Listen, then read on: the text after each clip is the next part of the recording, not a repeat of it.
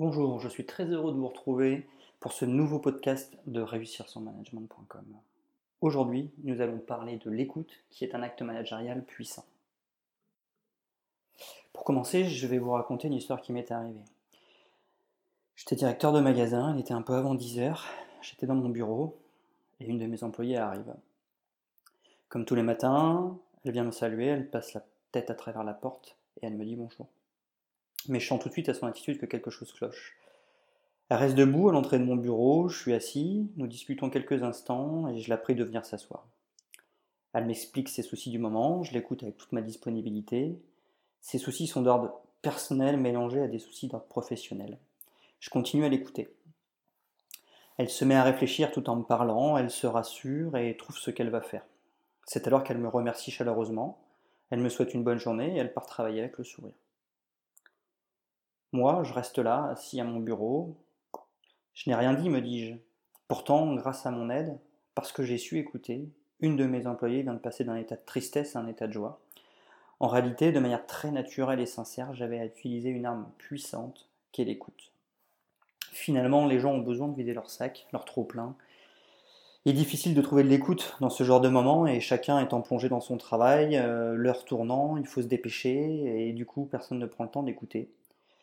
Mais finalement, euh, en étant trop pressé, en regardant trop le temps et en ne prenant pas le temps d'écouter, est-ce que vraiment nos employés sont productifs? Je ne pense pas. Je pense sincèrement qu'il faut prendre quelques minutes pour écouter sincèrement ses employés, à la fin qu'ils soient heureux et donc productifs. La question maintenant est comment mettre en place l'écoute? Le premier point est de mettre en place la confiance. Au quotidien, lorsque nous travaillons avec nos équipes, il est important de leur montrer que nous nous intéressons à elles. Connaître leur situation familiale, leurs enfants, leurs passions ou leurs priorités dans leur vie est très important. Cela montre que nous leur donnons de l'importance et surtout que nous les voyons dans leur globalité et pas simplement leur aspect professionnel. Nous avons tous besoin de nous sentir importants.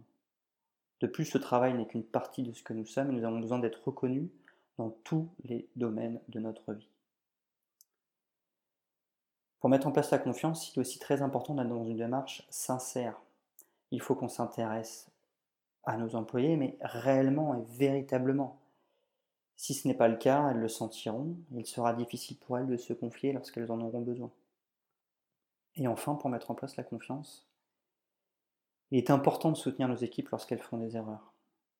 Je ne parle pas des fautes professionnelles, mais des petites erreurs que peuvent faire nos équipes au quotidien. Par exemple, un de nos employés modèles arrive pour la première fois en 10 ans, il arrive en retard au travail. Je pense qu'il est important de le soutenir et lui montrer toute l'estime que nous avons pour lui, plutôt que de le sanctionner directement à cause de ce retard. Ainsi, en soutenant au quotidien nos équipes lorsqu'elles font des erreurs, en les aidant à s'améliorer plutôt qu'en les sanctionnant, nos équipes se sentiront en confiance car elles sauront qu'elles pourront compter sur nous pour les aider. Ensuite, après avoir mis en place la confiance, il faut montrer de la disponibilité à ces équipes. Dire à ces équipes que nous sommes disponibles est une bonne chose. N'hésitons pas à leur rappeler lorsque nous en sentons l'occasion. Mais il est aussi important de leur montrer que nous sommes disponibles. Il ne suffit pas de le dire, mais il faut aussi le montrer. Si vous avez un bureau, par exemple, gardez votre porte constamment ouverte. Nos équipes doivent savoir qu'elles peuvent venir nous dire bonjour ou nous poser des questions à n'importe quel moment. Bien évidemment, ponctuellement, nous pouvons fermer la porte pour un entretien important. Mais je pense qu'il faut toujours se poser la question, cet entretien est-il si important pour que je ferme la porte et que je coupe temporairement la communication avec mes équipes? Le troisième point important est de comprendre quand et qui veut nous parler. Comprendre que quelqu'un veut nous parler est vraiment essentiel. Une fois que nos équipes seront en confiance et surtout que nous sommes disponibles pour les écouter, elles commenceront à venir nous voir pour se confier à nous. Souvent, les choses seront claires, une personne de notre équipe viendra nous voir parce qu'elle voudra parler d'un sujet. Il sera simple de comprendre qu'elle a besoin d'écoute. D'autres fois, il faudra laisser notre ressenti nous guider.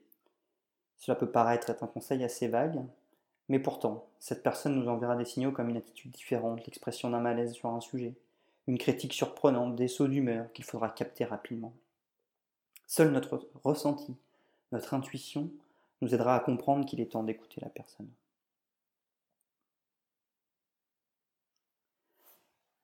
Le quatrième point pour bien écouter est d'être dans une position confortable. Une fois que nous aurons compris qu'il faut écouter ce membre de notre équipe, nous devons l'inviter à le mettre dans une position confortable. Nous pouvons aussi lui proposer une boisson, Enfin, fermons notre agenda, ouvrons un cahier et prenons un stylo. Cela lui montrera que nous avons stoppé notre activité en cours et que nous sommes disponibles à 100% pour lui.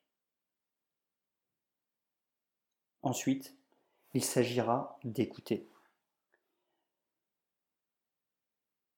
Une fois que la personne commence à parler, nous ne devons jamais l'interrompre.